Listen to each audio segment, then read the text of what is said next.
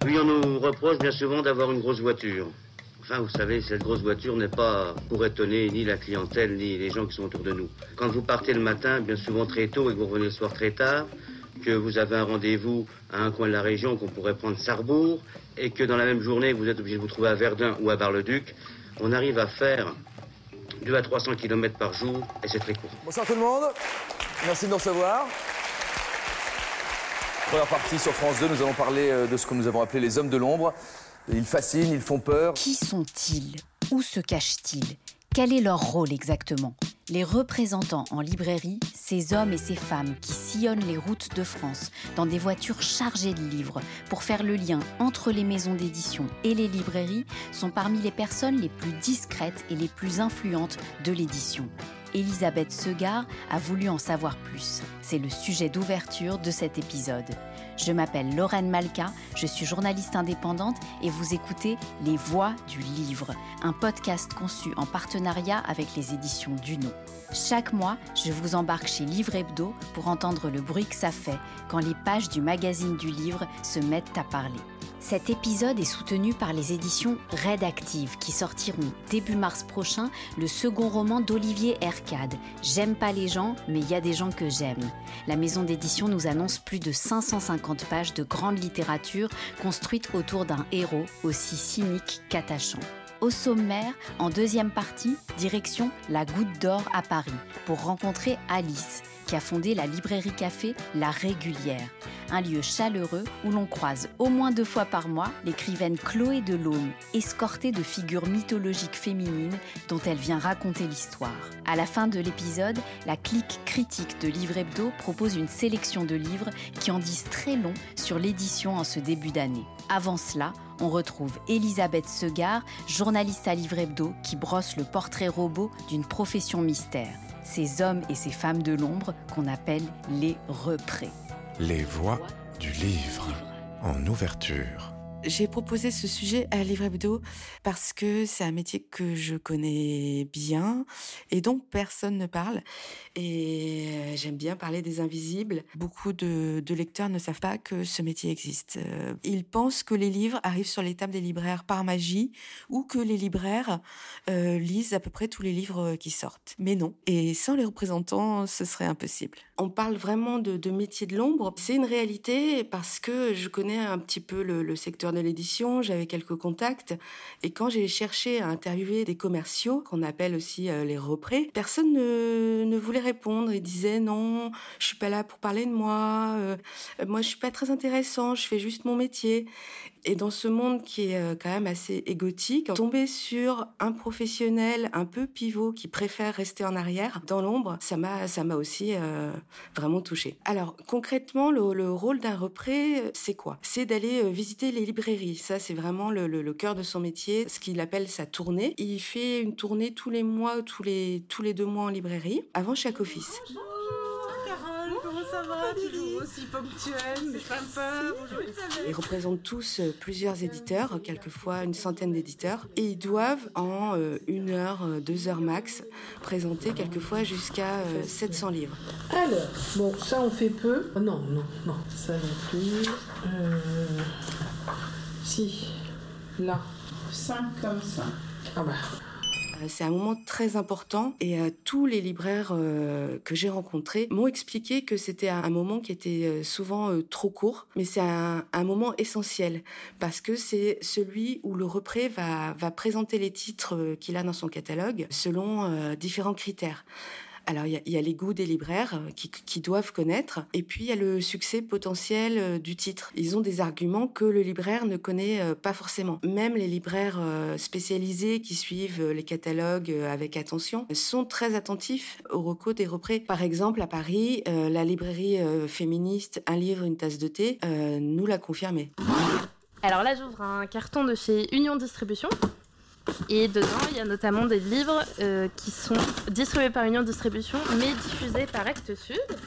Et on peut notamment trouver dedans, ah bah ça c'est chouette, euh, juste avant que, de Joanne Richouk et ça a vraiment été une reco de notre pré. Je me suis demandé à quoi ça ressemble la vie d'un représentant on ne connaît pas son quotidien. Est-ce que c'est un, commercial pur, comme dans le film Les Portes de la Gloire? Est-ce que c'est un agent de liaison un peu mystérieux? J'en ai rencontré euh, plusieurs, et ce sont des personnes souvent avec un parcours euh, très hybride, qui font ce métier depuis euh, des années, voire des dizaines d'années. Certains sont poètes, d'autres anciens libraires. J'en ai rencontré un qui était universitaire. Ce sont de vrais passionnés. Et à une époque, on disait que les représentants survendaient les livres aux libraires. On appelait ça les méthodes de cow-boy. Euh, ça arrive encore, malheureusement, hein, certains libraires le déplorent, mais c'est de plus en plus rare parce que les retours sont un vrai souci pour les éditeurs et pour les distributeurs. Les représ sont rémunérés aussi sur les ventes nettes de retour. Donc, ils n'ont pas intérêt à charger le libraire et surtout, s'ils poussent des livres qui ne partiront pas, ils rompent ce lien de confiance qui les unit et qui fait que le libraire va être attentif à ces recommandations. J'ai accompagné une représentante euh, sur les routes pour voir un peu comment ça se passait concrètement sur le terrain. On s'est retrouvé à midi, euh, place de la gare, dans une petite ville en Touraine, et elle allait visiter une librairie de niveau 2. Dans sa voiture, elle m'a expliqué que sa journée euh, commençait tôt et se finissait assez tard. Les représ ne, dorment pas beaucoup, voire euh, ne dorment jamais. Ce que j'ai découvert en menant cette enquête, c'est que une fois la visite passée, le travail euh, du repré continue un petit peu dans l'ombre. Leur influence est, est plus étendue que prévu. Ils ont une place vraiment spéciale dans la chaîne du livre. cette place commence au moment de ce qu'on appelle les présentations éditeurs quand l'éditeur euh, présente les titres à l'équipe commerciale. Et là, les représ sont considérés souvent comme un premier test ils peuvent soumettre euh, une modification de titre, de couverture, parce qu'ils ont ce regard du terrain et euh, les éditeurs m'ont confié que leur regard comptait beaucoup et qu'ils les écoutent très souvent. Ensuite, même auprès du, libraire, hein, le, rôle du repré ne se réduit pas à la, à la tournée, il se poursuit. En fait, les représ ont des échanges presque quotidiens avec les libraires. Alors, on reçoit vraiment beaucoup de messages, on s'écrit beaucoup dès qu'on a des questions avec les représentants, représentantes pour faire le suivi logistique de nos cartons. Là, tu vois, j'ouvre mon téléphone, je vais regarder dans nos mails et je peux voir voilà, qu'on a reçu euh, déjà plusieurs messages euh, de nos représentantes de Charmonia Mundi, de Emily de Union Distribution, par exemple. Euh. Aujourd'hui, le succès d'un livre, on sait que ça dépend de, paramètres très fins, très complexes, sur lesquels il faut être hyper réactif. Les équipes commerciales qui sont en lien avec les éditeurs, avec les attachés de presse, mais qui font aussi leur propre veille, le soir, le week-end, sur les réseaux sociaux, dans les médias alertent les libraires pour éviter ce qu'on appelle la rupture de stock, qui est quand même une des grosses angoisses et ils vont euh, envoyer un message quand tel auteur devient ministre, quand il y a une vidéo TikTok, quand il y a une polémique, et bien sûr si un auteur est invité dans une grosse émission. Pour conclure, on a parfois tendance à, projeter que les métiers de terrain, les métiers intermédiaires vont disparaître, euh, qui vont être écrasés par euh, l'intelligence artificielle, les algorithmes. Et là, cette enquête est plutôt rassurante. les représentants en librairie ne sont pas amenés à disparaître de sitôt. Ils utilisent les historiques de vente, oui, ils utilisent les datas, d'accord. Mais leur vraie force, euh, c'est leur curiosité et leurs intuitions, euh, des intuitions qui rejoignent celles des éditeurs, des auteurs et qui sont au cœur de l'histoire du livre et l'édition a vraiment besoin d'eux. En revanche, la surproduction de livres les menace sérieusement d'épuisement. Parce que trier un programme de 500 titres, les présenter en 10 secondes et visiter à 4 à 5 librairies par jour, c'est un travail euh, de fourmi ou de titan. Et j'invite euh, tout le monde à leur offrir du chocolat et des fleurs, ou au moins avoir une petite pensée pour eux quand ils poussent euh, la porte d'une librairie. Le reportage d'Elisabeth Segar sur les représentants, ces héros de l'édition, est à découvrir dans le numéro de février de Livre Hebdo. Les voix du livre. En chemin. Nous sommes le 6 janvier 2024 dans le quartier de la Goutte d'Or à Paris, rue Mira. Et je m'apprête à rencontrer Alice dans la librairie café qu'elle a fondée en 2016, La Régulière. C'est un lieu coloré, chaleureux, qui ne va pas tarder à se remplir d'écrivains et d'écrivaines en herbe, puisque dans une heure, la romancière Chloé Delhomme, qui est en résidence dans cette librairie, y anime un atelier d'écriture. Bonjour Bonjour Bonjour Alice, tu me reçois aujourd'hui, euh, c'est un jour un peu particulier. Oui, alors aujourd'hui on reçoit euh, l'autrice Chloé Delhomme qui est en résidence euh, chez nous depuis le mois de septembre. Euh, elle anime euh, un samedi par mois un atelier d'écriture consacré à une figure féminine de la mythologie. Et aujourd'hui, euh, du coup, a lieu l'atelier consacré à la déesse Héra. Donc on est à la régulière, on est dans la partie café là. Est-ce que tu peux me décrire un petit peu les, les lieux? La Régulière, c'est une euh, librairie euh, indépendante généraliste qui est couplée à un espace café. Et euh, surtout, l'espace café nous permet d'organiser des événements en ayant de la place de manière confortable. Et du coup, à l'arrière, c'est plus la librairie. Donc, on est une librairie généraliste. On fait attention à beaucoup de maisons d'édition indépendantes et on a pas mal d'ouvrages graphiques. Tu as fondé cette librairie en 2016, je crois, dans ce quartier très particulier que tu n'as pas choisi au hasard. Alors déjà, j'ai fondé La Régulière avec une de mes meilleures amies qui s'appelle euh, Julia Mahler.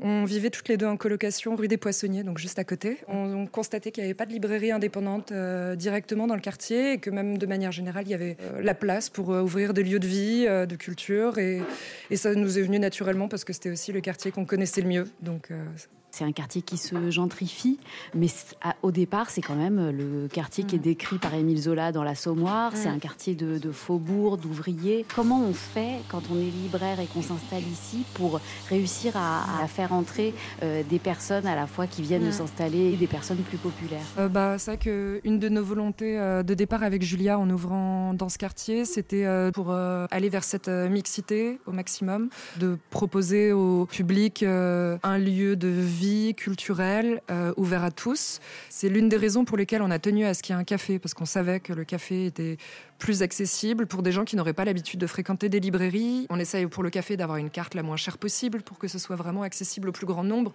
Euh, avant qu'on ouvre, il n'y avait pas vraiment d'endroit pour que les familles puissent prendre le goûter à la sortie de l'école. Il y a beaucoup de bars ou euh, de choses comme ça, mais il n'y avait pas trop de lieux calmes, on va dire. Et on le voit que les gens viennent prendre un café, deux cafés, ils finissent par aller en librairie, par assister à une rencontre. La deuxième chose, c'est de passer par la jeunesse, Euh, donc notamment avec pas mal d'activités, d'événements qu'on fait avec les groupes scolaires du quartier, les associations qui font un travail incroyable auprès des jeunes. C'est un quartier qui est extrêmement vif en termes d'associations, de projets culturels. Il y a beaucoup d'événements euh, qui ne sont propres qu'à la Goutte d'Or, comme la Semaine du Livre à la Goutte d'Or, qui est un événement co- co-organisé par le Collège Clémenceau et l'association Accueil Goutte d'Or. Et on fait aussi beaucoup d'activités pour les enfants. Et c'est vrai qu'au fur et à mesure, ça permet aux enfants de revenir avec leurs parents et petit à petit d'entrer euh, comme ça dans le quartier. Est-ce que tu appelles une résidence, euh, résidence d'écrivain ou d'écrivaine? Qu'est-ce que c'est exactement? Alors, ça se base sur un dispositif mis en place par la région Île-de-France qui met en lien des auteurs ou des autrices pour soutenir leur travail et en contrepartie en leur demandant de faire une activité de médiation dans un lieu culturel. Et on a lancé notre première résidence d'auteur euh, en 2021 avec l'auteur Alexandre Lenot qui était un voisin et client du quartier. Euh, C'était que des habitants du quartier, adultes et adolescents. Et tout au long de l'année, l'objectif était de raconter la goutte d'or au travers de différents personnages. À l'issue de cette résidence, on était tellement charmés par les textes qu'on a sorti notre premier livre, qui est une restitution de ce projet. Et euh, ça nous a beaucoup inspiré. Donc maintenant, c'est quelque chose qu'on souhaite faire euh, dès que des projets euh, s'y prêtent, notamment cette résidence avec Chloé Delhomme. Je pense pourra faire un super bel objet à la fin. Bonjour Chloé Delhomme. Bonjour. Alors on a un petit quart d'heure, je crois, avant le début de l'atelier, c'est ça hein? Tout à fait, les filles arrivent bientôt. Il s'avère que c'est sur les déesses, sur les figures mythologiques féminines qui parlent en écho aux femmes d'aujourd'hui. Donc c'est, oui, pour l'instant, nous n'avons eu que des femmes. Bonjour. Vous venez pour l'atelier? Ouais. Alors vous pouvez vous installer, ce sera sur les quatre tables où vous voulez. Alors je souhaite travailler sur un ouvrage qui euh, contiendra 13 monologues de figures mythologiques féminines, sauf Tirésias, qui compte pas parce qu'il est fluide. Et pour travailler en amont, je développe euh, cette résidence où il y a un atelier par mois. Et ensuite, il y a la restitution une fois par mois également de l'atelier avec euh, les textes qui ont été faits en atelier. Alors c'est parti. Donc aujourd'hui, on fait Héra Euh, religion grecque antique, protectrice des femmes et déesse du mariage. Après la chute des titans, elle devient l'épouse de Zeus. Alors, il, euh, il fricote en cachette des parents au début. C'est vraiment un atelier d'écriture-écriture. C'est-à-dire, j'expose le mythe, je le rappelle. En général, les personnes ont travaillé en amont. Et après, elles ont deux heures pour écrire où je fais des interventions, des allers-retours pour les aider à boucher du texte qui soit le plus proche possible de ce qu'elles souhaitent donner comme forme. Donc, c'est plutôt poétique en général.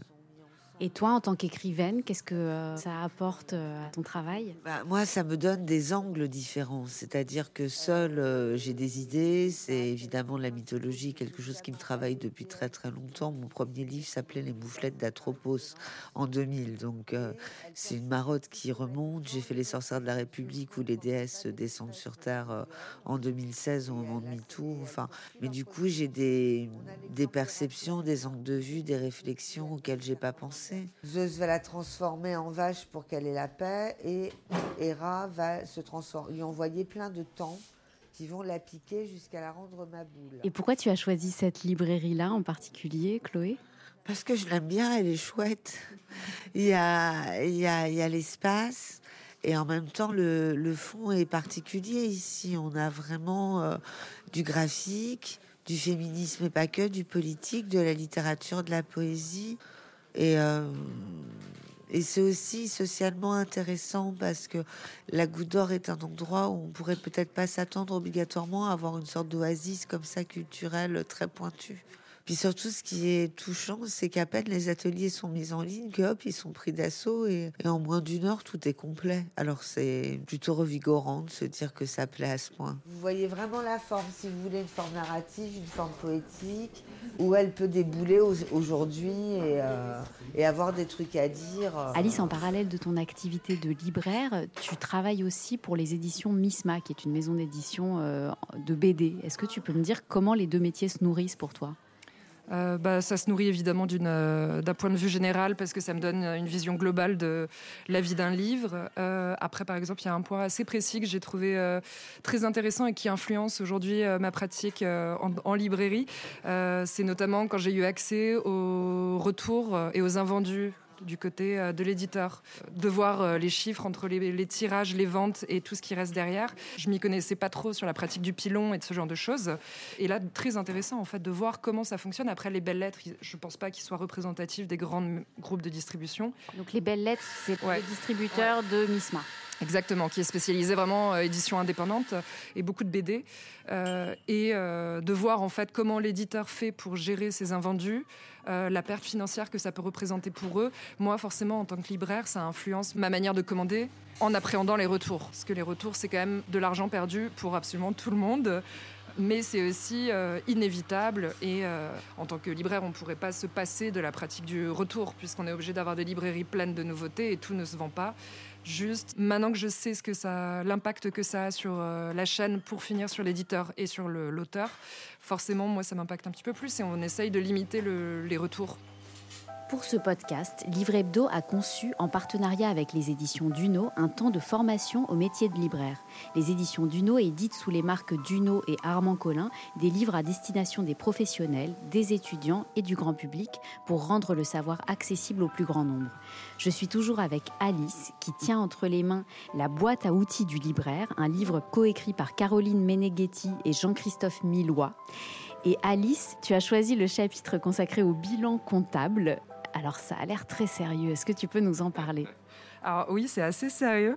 En fait, c'est que là, on, se rencontre euh, début janvier, donc euh, on arrive à la fin de notre exercice et j'ai euh, environ un mois ou deux de gros bout de travail comptable qui m'attend. En l'occurrence, depuis sept ans, moi, j'apprends chaque année à faire ce travail-là en partenariat avec mon comptable, mais comme je n'ai pas fait l'école de la librairie, j'apprends sur le tas. donc, dans cette boîte à outils du libraire, il y a notamment un chapitre qui s'appelle les ratios, qui rappelle en fait la méthode pour calculer des ratios qui sont assez importants à connaître en librairie, comme la rentabilité d'une surface, un panier moyen et surtout la rotation du stock qui est euh, hyper importante. Je pense que ça, ça peut hum, être quelque chose qui peut servir à beaucoup de gérants de librairie, car euh, l'économie d'une librairie est fragile. C'est un peu bizarre de dire ça. Mais... Merci aux éditions Duno pour ce temps de formation. Alice, qu'est-ce qu'on peut souhaiter à la régulière, euh, les prochains mois, prochaines années? Vous pouvez nous souhaiter euh, d'avoir toujours plus de clients, de nous faire connaître, euh, de continuer à faire plein de beaux événements et d'exister longtemps. On te le souhaite. Merci beaucoup Alice. Merci beaucoup Lorraine.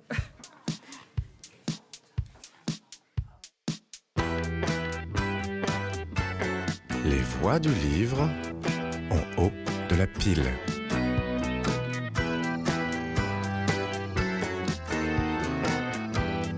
C'est bon? La troisième partie de ce podcast, la rubrique En haut de la pile. Je suis entourée de trois journalistes de Livre Hebdo qui aujourd'hui vont jouer les cartographes de la littérature.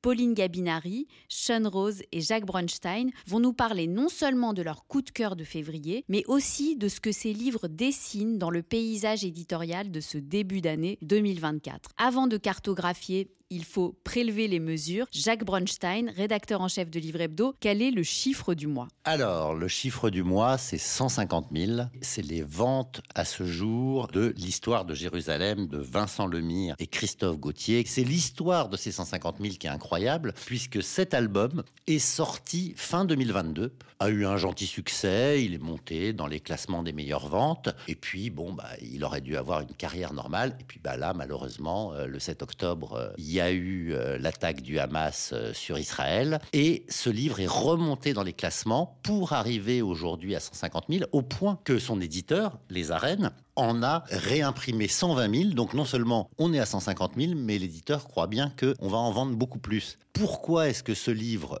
est le succès, entre guillemets, euh, qui suit cette catastrophe? Eh bien, c'est parce que c'est un livre qui essaye de donner un point de vue équilibré, et Dieu sait que c'est difficile, sur l'histoire d'Israël, de la Palestine. L'auteur, Vincent Lemire, qui est un historien et qui a longtemps vécu à Jérusalem, et qui a d'ailleurs cette très jolie phrase à Jérusalem, il y a trop de mémoire, pas assez d'histoire et d'historiens. Il raconte l'histoire de Jérusalem du point de vue d'un Olivier, qui est donc ni musulman, ni juif, ni chrétien. Il est là depuis 4000 ans, il regarde ce qui se passe. D'une part, il y a quelque chose d'assez incroyable, c'est que jusqu'à il y a 50 ou même 20 ans, tous les récits bibliques n'étaient absolument pas démontrés par l'histoire et l'archéologie. Et dans les dernières années, on a trouvé des inscriptions, des pièces, des monnaies, où il est question de David, de Salomon. Et donc ça raconte une histoire en train de se faire. Est-ce que c'est le livre le plus équilibré qu'on peut faire sur ce conflit? Jusqu'à un certain point Oui, l'auteur a beaucoup d'amour et de connaissance de la période ottomane, la période où les juifs, les musulmans et les chrétiens vivaient en bonne intelligence à Jérusalem. Et sur la dernière période, on pourra peut-être le trouver un peu plus pro-palestinien que pro-israélien, mais je dirais qui arrivera à faire mieux? En tout cas, pas mieux que ce chiffre. 150 000, qui est quand même un très joli, très joli chiffre de vente euh, pour une euh, bande dessinée aussi intéressante. Histoire de Jérusalem, publié aux arènes en octobre 2022 et disponible à nouveau dans toutes les librairies. Pauline, tu es venue avec un livre à la couverture toute rose qui pose le mot révolution. Oui, exactement. Je suis partie sur un texte plutôt ardu. Littérature et révolution, c'est un dialogue entre Joseph Andras et Kautar Archi. Le bouquin sort chez Divergence le 10 janvier prochain. Alors, ce qui est vraiment incroyable avec ce livre, c'est qu'il oscille complètement entre une forme de colère face à la littérature, ou en tout cas face à une littérature détenue par certains pouvoirs réactionnaires, et en même temps, il met en lumière la capacité émancipatrice du livre. Kautar Archi, elle a notamment cette formule que je trouve merveilleuse, écrire c'est vouloir que l'écriture serve au-delà d'elle-même, qu'elle ne s'arrête pas à son objet, mais qu'elle le transperce et le transforme. ça, c'est ça, c'est quand même hyper beau. Hein. Et c'est comme ça euh, pendant tout le livre, avec des, fulgurances euh, merveilleuses. Bon, je voulais évidemment euh, vous parler de mille choses, parce que dans ce livre, il y a à peu près tout. Des réflexions sur le pouvoir, sur le féminisme, sur la lutte. Je voulais aussi vous parler de la figure salvatrice de l'auteur, comme un archer. Pour Andras, l'auteur, c'est un archer. Il touche avec ses flèches peu de gens, mais il les touche bien. Donc ça, c'est pareil, c'est génial de raconter les choses un petit peu comme ça. Ça inverse le système de pensée pour euh, ceux dont les ventes ne sont pas à 150 000 euh, exemplaires. Euh, mais bon, à la toute fin du livre, Joseph Andras et Kautar Archi vont calculer à quel point ils ont réussi à s'enrichir grâce au livre. Disclaimer, c'est pas grand-chose. Kautar Archi, qui quand même, je le rappelle, est une écrivaine et une sociologue assez reconnue, calcule en fonction de son temps de travail que ses avaloirs lui rapportent entre 416 et 1000 euros par mois, sans compter un essai pour lequel elle a touché seulement 2000 euros pour 5 ans et demi de travail. Joseph Andras, c'est encore pire. Sans rentrer dans les détails, il y a des mois où il gagne moins que le RSA. Pour ceux qui ne sont pas convaincus, on apprend aussi le cas de Bernard-Marie Coltès, là hyper connu, hein, on peut pas dire autre chose. Sur ce côté-là, les auteurs sont un petit peu taquins, puisqu'ils mettent en regard des grands hommages de médias comme France Culture, qui désignent l'auteur comme un grand classique contemporain dès son vivant, avec une situation financière complètement désastreuse, des créances, des dettes et tout ce qui va avec. Ce qui est vraiment intéressant en finissant le livre comme ça, c'est en fait qu'on replace un petit peu la littérature et surtout la façon dont on la produit dans un cadre réaliste. Et c'est ça que j'ai vraiment aimé, c'est qu'on s'échappe de l'idéologie romantique de la littérature pour voir finalement comment ça se passe vraiment quand on écrit un livre. Oui, c'est tout à fait intéressant le, sujet économique des écrivains. C'est Joseph Andras que je connais parce que j'ai lu euh, son premier livre de Nos frères blessés et j'ai trouvé extraordinaire. En plus, et je trouve révolutionnaire, c'est de dire que la forme peut changer quelque chose, la forme, l'écriture même. Et si je comprends bien, en plus, on aborde à la fois justement la forme d'écriture, l'esthétique d'une euh, littérature révolutionnaire mais aussi, comme tu le disais, euh, les aspects très concrets de combien on gagne en tant qu'écrivain, ce qui n'est pas non plus si fréquemment abordé comme sujet. Tout à fait, des aspects euh, économiques, aussi des aspects d'égalité de genre. Et est-ce que les auteurs, à un moment, parlent de comment ils vivent en dehors de la littérature? Qu'est-ce qui leur permet finalement de se consacrer à la littérature? Parce que j'imagine que Joseph Andras vit pas avec l'équivalent d'un RSA, qu'il fait d'autres choses à côté. Eh bien, Jacques, Joseph Andras ne gagne que ça, figure toi. Alors que Kautar, elle, va vraiment avoir un rôle aussi d'enseignante. Euh, lui, à 40 ans, euh, n'a pas de logement fixe. Il l'explique dans le livre. Là, je ne sais pas d'ailleurs où il loge, puisqu'il raconte dans le livre qu'il a encore un logement pour deux mois et qu'après, il va sûrement squatter une maison euh, insalubre. Donc, c'est vraiment les, les coulisses pures et dures d'un auteur qui refuse le système et qui cherche à repolitiquer la littérature, comme disait euh, Baudelaire. Pauline, tu nous as parlé de littérature et révolution de Joseph Andras et Kautar Archi chez Divergence. Euh, Sean, tu as une histoire éditoriale. Tu nous racontes l'itinéraire d'une écrivaine dans le mercato de l'édition. Oui, alors déjà, je voudrais juste euh, rendre un hommage à ce livre que j'ai beaucoup aimé, Insula de Caroline Kogan, donc édité au Seuil. Euh, c'est son deuxième roman. J'ai beaucoup aimé ce livre, j'en parle dans le LH Magazine de février, euh, sur une hôtesse de l'air rescapée d'un tremblement de terre et qui va trouver une cesse de voix intérieure pour euh, se retrouver elle-même. Ce qui est intéressant sur justement l'aventure éditoriale de ce livre, c'est que Caroline Kogan est publiée au Seuil par Benoît Viraud, qui est aussi l'éditeur de Nouvelle Attila. Caroline Kogan avait envoyé son tout premier livre à Benoît Viraud en état de manuscrit, hein, quand quand elle travaillait. Et en fait, le Nouvel Attila, c'est une petite maison qui fait 8 à 10 livres par an, avec une ligne assez avant-gardiste. Et il trouvait le texte de Caroline Cogan très beau, mais un petit peu trop classique pour sa ligne. Donc Caroline Cogan a envoyé à d'autres maisons. Elle a eu une réponse plutôt positive et enthousiaste de Caroline Laurent. Elles ont des noms très proches. Voilà, qui était éditrice aux escales à l'époque. Et finalement, elle est partie, Caroline Laurent, des escales pour devenir éditrice chez Stock. Ce livre, qui avait été refusé par Benoît S'est retrouvée chez Stock. Caroline Kogan, donc l'écrivaine, excusez-moi parce que c'est complètement, c'est, elles ont des noms très très proches, et elle, elle, a suivi son éditrice. Et c'est cette histoire, c'est une histoire de fidélité parce que en fait, de l'extérieur, le public peut penser ah tiens tel auteur euh, change un peu de crèmerie, si je puis dire. Mais non, c'est pas de la cyclotimie. En fait, les gens sont fidèles. Les éditeurs ne sont pas des boîtes aux lettres et les agents ne sont pas des coursiers. Il y a un lien. Et là, ce qui est drôle, c'est que Caroline Kogan, pour son deuxième livre, Insula, elle a suivi donc son ex-éditrice Caroline Laurent, qui est devenue indépendante, devenue agent et elle a dit, bah tiens, peut-être qu'on pourrait essayer Benoît Viraud. Et c'est la boucle est bouclée quelque part. Et c'est vraiment, euh, c'est très beau cette histoire de fidélité et de ce lien humain. Donc derrière le mercato euh, qui paraît un peu anonyme comme ça, il y a une fidélité entre éditeurs, écrivains. Il y a quelque chose de nouveau là-dedans. On a l'impression que cette histoire n'aurait pas pu vraiment avoir lieu il y a 30 ans où les choses étaient quand même plus inamovibles, non? Oui, je pense que les, les, maisons sont un peu moins figées dans leur image. C'est un peu comme le marché du travail en fait. Finalement, euh, avant on faisait une carrière longue dans le même job pendant très très très longtemps. Aujourd'hui, il y a une cesse de plus grande fluidité quand même. C'est vrai qu'aujourd'hui, euh, dans le monde de l'édition, on parle de mercato permanent, alors qu'il y a une époque où, disons, les choses étaient plus figées. Et je me souviens euh, d'une phrase très méchante qu'on m'avait dit sur un éditeur. On m'avait dit, il a changé de maison, mais il y a que le courrier qui a suivi. Vous voyez ce qu'on attend d'un éditeur quand il change de maison. Alors, Alain Babankou, qui est un très bon auteur, hein, mais qui change pas mal de maisons, il disait le reproche qu'on faisait aux, aux auteurs auteurs en disant Vous êtes vraiment infidèles, vous les auteurs Il répond Peut-être que les auteurs sont infidèles, mais les éditeurs sont polygames. Une histoire de fidélité éditoriale, Insula de Caroline Cogan au seuil. Jacques, tu as repéré une success story. Une success story annoncée puisque le livre n'est pas encore sorti. Il sort le 31 janvier. Il s'appelle Les yeux de Mena il est signé Thomas Schlesser et c'est aux éditions Albin Michel. L'histoire du livre, c'est une petite fille, et c'est terrible, condamnée à perdre la vue, et son grand-père décide de lui faire découvrir les œuvres les plus merveilleuses des musées parisiens pour qu'elle parte, entre guillemets, dans sa nuit avec de belles images euh, dans la tête. Et c'est à chaque fois un dialogue entre un grand-père féru d'art et sa petite fille qui a des euh, remarques très justes et très amusantes sur ses œuvres. Le livre, je vais montrer à la caméra, même s'il n'y en a pas, est fourni avec euh, une sorte de poster où on voit toutes les œuvres, que ce soit Claude Monet, Edouard Degas, évidemment la Joconde, Rembrandt, mais aussi euh, des œuvres plus contemporaines euh, comme celles de Kandinsky, d'Abramovic, de Boltanski. Et euh, ça a été un succès complètement incroyable à la foire de Francfort. À l'heure où j'ai écrit le papier, ils en étaient à 24 sessions à l'étranger.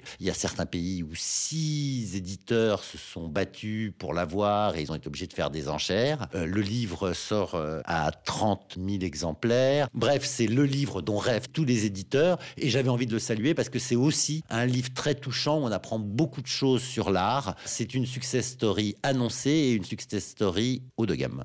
Il y, a cette expo en ce moment au musée Picasso de, de Sophie et justement, elle a fait tout un travail avec les aveugles où elle demande à chacun de raconter la dernière chose qu'ils ont vue avant de perdre la vue. Je pensais à ça et je trouvais qu'il y avait peut-être un lien. Donc qui plus est dans l'air du temps. Ça ressemble un peu à, j'avais exploré un sujet dans le magazine sur euh, le label japonais de light novel et que en fait euh, on peut comme ça attraper un très grand public avec une histoire très simple, très touchante et à la fois profonde. Ça semble rentrer dans les critères. Oui, effectivement, l'auteur est à la fois euh, un vrai vrai spécialiste. Il est depuis dix ans le patron de la fondation Arthur Bergman, mais il est aussi professeur à l'école polytechnique, qui est une école où il n'y a pas vraiment des spécialistes d'histoire de l'art, et il essaye de faire connaître l'art, et on retrouve dans son écriture ce côté pédagogique et didactique. Les yeux de Mona, un succès annoncé, donc de Thomas Schlesser chez Albin Michel. 31 janvier 2024. Euh, de mon côté, je vous parle d'un phénomène discret mais surprenant, les têtes brûlées de l'édition. J'ai repéré deux maisons d'édition de ce type. En botanique, on appelle ça les plantes courageuses. Ce sont des plantes sauvages qui poussent à l'ombre, entre le goudron et le bitume, et qui parviennent à survivre, à garder leur couleur, alors que tous les menacent tout autour. La première, c'est Tristram. Elle a été fondée en 1987 par un couple, Sylvie Martini et Jean-Hubert Gaillot, qui se surnomment eux-mêmes duo de malfaiteurs parce qu'au départ, leur but, c'est de publier des brûlots que, comme ils disent, personne n'attend, avec un mélange d'insouciance et de mauvais esprit. Philippe Solers, dès le lancement, commente Quelle bonne et vicieuse idée et quelle démonstration que cela n'intéresse personne. La deuxième maison vient de naître en septembre 2023. Elle s'appelle Édition Terre de Feu, un joli nom pour des têtes brûlées. Et elle est fondée aussi par un couple, Pierre et Marie, ils ne donnent pas leur nom, dans le même but, faire surgir la littérature là où, encore une fois, personne ne l'attend. Et si je compare ces deux maisons, c'est pas seulement parce qu'elles sont à contretemps et aux antipodes de tout ce que recommande le marché actuel de l'édition, c'est aussi parce qu'elles ont publié en cette rentrée 2024, sûrement contre l'avis de tous leurs potes, famille, éditeurs ou non, les deux livres qui personnellement m'ont le plus chamboulé depuis très longtemps. Tristram publie une fable écologique qui s'appelle Rousse, c'est le prénom d'une renarde qui est la narratrice de l'histoire et qui quitte sa forêt natale pour aller chercher de l'eau parce que la terre est entièrement desséchée. C'est sublime. Et c'est un livre qui est arrivé par la poste, comme c'est très souvent le cas dans cette maison. C'est signé Denis Infante qui écrit des manuscrits depuis plusieurs dizaines d'années. Il en a plein les tiroirs, mais il s'est dit allez celui-là je l'envoie. Résultat, succès impressionnant, Denis Infante a déjà été salué par la presse, il a été reçu à la grande librairie et déjà réimprimé quelques jours après sa sortie. Deuxième coup de foudre aux éditions Terre de Feu, c'est le deuxième livre de cette maison, c'est un essai qui s'appelle Abrégé de littérature Molotov, c'est signé d'un certain Machko Dragan, c'est un pseudo, qui se décrit lui-même comme un gonzo punk à chat. Les lecteurs du blog de Mediapart le connaissent, moi personnellement ça fait des années que j'adore ce qu'il écrit, des chroniques à la fois hilarantes et révoltées sur notre époque, et là il mène une enquête à la première personne sur l'histoire de ce qu'il appelle la littérature Molotov, c'est-à-dire des récits d'émancipation bien vénères, comme il dit, qui correspondent peut-être à ce que cherche l'auteur et la sociologue dont tu nous as parlé, Pauline. C'est un livre vraiment extrêmement référencé, inattendu, percutant et mal élevé, et vraiment très drôle. Je le conseille à tout le monde, et je souhaite à ces deux livres le succès explosif qu'ils méritent sur cette terre de feu de 2024. Merci à tous les trois, Pauline, Sean et Jacques. On se retrouve au printemps pour de nouveaux paysages. Merci. Merci. C'était Les Voix du Livre, le podcast mensuel de Livre Hebdo présenté par Lorraine Malka. À la musique, Ferdinand Bayard. Merci aux éditions Rédactives d'avoir soutenu cet épisode. En librairie et sur le site internet des éditions Rédactives, vous pouvez d'ores et déjà découvrir Comptoir, le précédent et étonnant premier roman d'Olivier Ercade. Dès le 7 mars prochain, vous pourrez vous plonger dans J'aime pas les gens. Le lancement officiel de ce roman aura lieu le 9 mars à la librairie Breto de Carcassonne. J'aime pas les gens, c'est l'histoire d'Artus, révulsé par la lâcheté des hommes, qui n'a de cesse d'essayer d'en comprendre les Il chemine aux côtés de Laura, ancienne professeure de lettres, dont il était autrefois profondément amoureux et dont la vie s'est brusquement interrompue suite à une agression. Mais aussi de Guillaume, revenu brisé de Sarajevo, un sac d'un million de dollars sous le bras. Mais encore d'Albi et son rêve sans cesse repoussé de s'exiler dans les corbières. De Bérangère, cette femme qui pourrait lui faire croire de nouveau en l'amour. Et enfin de Sophie Marceau, qui pourrait l'aider à réaliser ses ambitions d'écrivain. Au milieu de cette galerie de personnages, Artus comprend qu'il déteste trop ses pères pour ne pas les aimer profondément. Si vous avez aimé cet épisode, abonnez-vous au podcast Les Voix du Livre et envoyez-nous des tas de cœurs et d'étoiles. À bientôt!